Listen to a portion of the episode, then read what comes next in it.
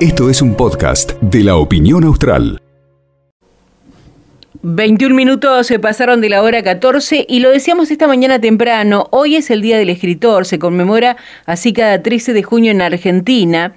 Esta efeméride surgió para homenajear a los profesionales que han eh, ejercido o ejercen de forma responsable la creación de literatura de una manera de expresión artística y humana. En Argentina eh, se celebra el Día del Escritor y la Escritora en conmemoración a Leopoldo Lugones, considerado uno de los máximos exponentes de la cultura nacional. Pero nosotros vamos a hablar con una escritora nuestra de acá de la provincia de Santa Cruz, que hemos charlado desde cuando era muy chiquita, yo no sé si ella se, lo recuerda esto.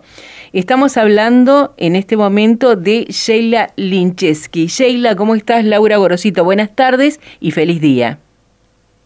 ¿Qué tal? Muy buenos días, Laura. Muchísimas gracias y, buenos días para toda la audiencia también. Bueno, hoy un día muy especial y sobre todo en vos que desde que eras muy pequeña comenzaste a escribir. Contanos qué significa para vos este reconocimiento para quienes son las personas que hacen arte con su escritura y nos pueden llevar a, a lugares inimaginables.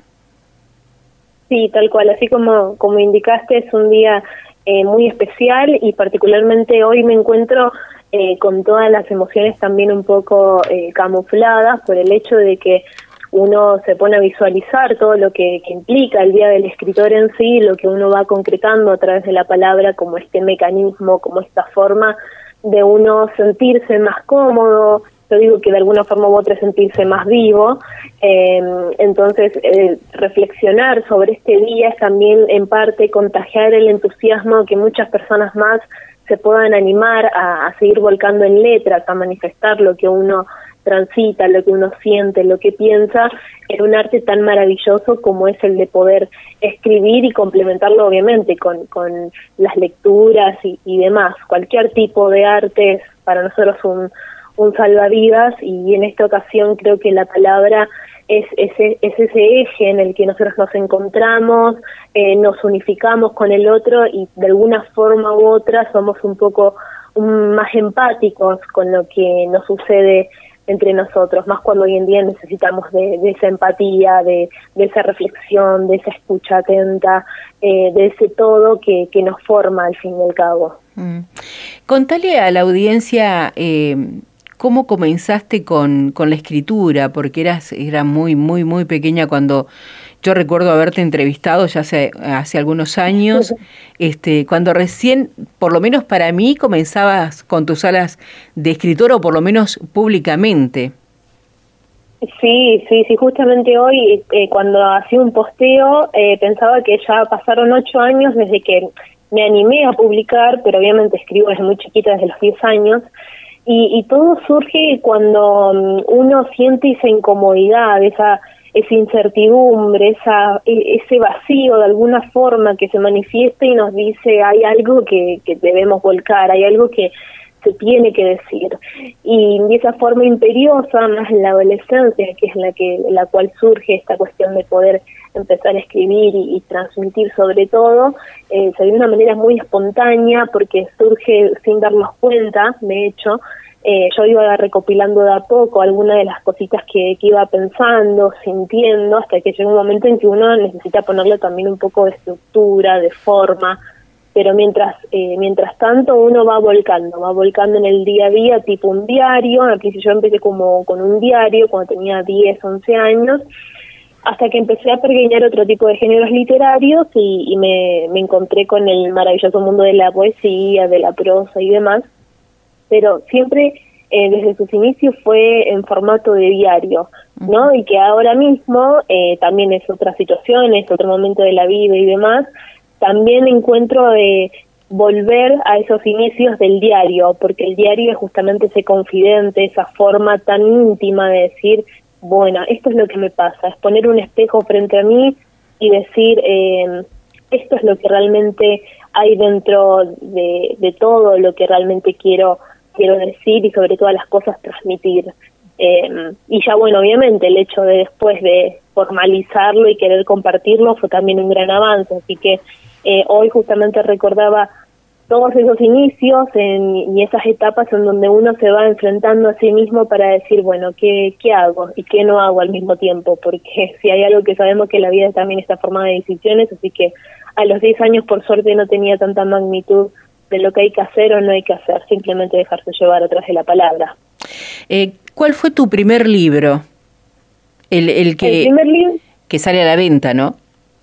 Sí, el primer libro que sale a la venta eh, fue en el 2014 y se llama La mirada ambigua, que fue una recopilación justamente en parte de, de algunos de los diarios que tenía y complementado obviamente en un estilo de narrativo y prosa eh, sobre las emociones, las ideas que, que surgen en esta eh, polémica etapa de la adolescencia. Mm. También recuerdo el nombre de Prostitución del Alma. Sí, Prostitución del Alma fue la segunda obra publicada en el 2017, eh, ya con un giro un poco más drástico desde incluso eh, eh, el género, fue directamente enfocarnos en algo más como un tipo de poesía, particularmente, y también con otras vivencias, con otros contextos, con, con otras emociones, ni más ni menos. lo lindo también a veces de publicar es también eh, ver esa comparación de cómo uno va avanzando, cómo va creciendo y cómo se va transformando. La literatura es una forma también de ver cómo nos transformamos, transformamos a lo largo del tiempo. Claro. Y ahora tu, tu vida, ya siendo una, una chica un poco más grande de la que comenzó, este, va paralela a la escritura, porque recién decías que como que volviste al primer amor del, eh, del diario, de escribir en, en un texto todo lo que te va pasando. Eh, ¿Volviste a eso, pero tu vida sigue paralela a la escritura?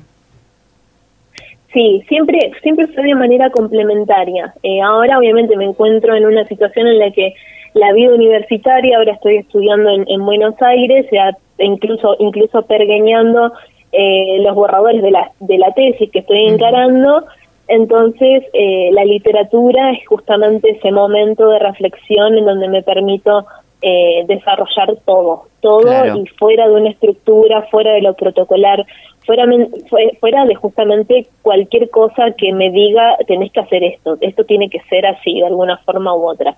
Entonces sí, realmente siento que eh, y un poco también complementado con la nostalgia, volver esto de del primer amor de los diarios, de cómo uno se va sintiendo, más ahora también con todas las emociones eh, juntas, dadas vuelta por momentos, porque hay periodos de inestabilidad, ni más ni menos, pero, pero bueno, también en un periodo, así como fue al inicio, en sus principios, de tomar decisiones, de encarar que ya no es la adolescencia, eh, por más que a veces la, queramos sentir de tal forma. Eh, es otra etapa y esa etapa implica nuevos desafíos, eh, nuevos interrogantes, así que al menos eh, lo bueno de, volver al pasado a veces es rescatar lo bueno, que es justamente recordar esas etapas en donde la reflexión se podía volcar sin ningún tipo de ataduras.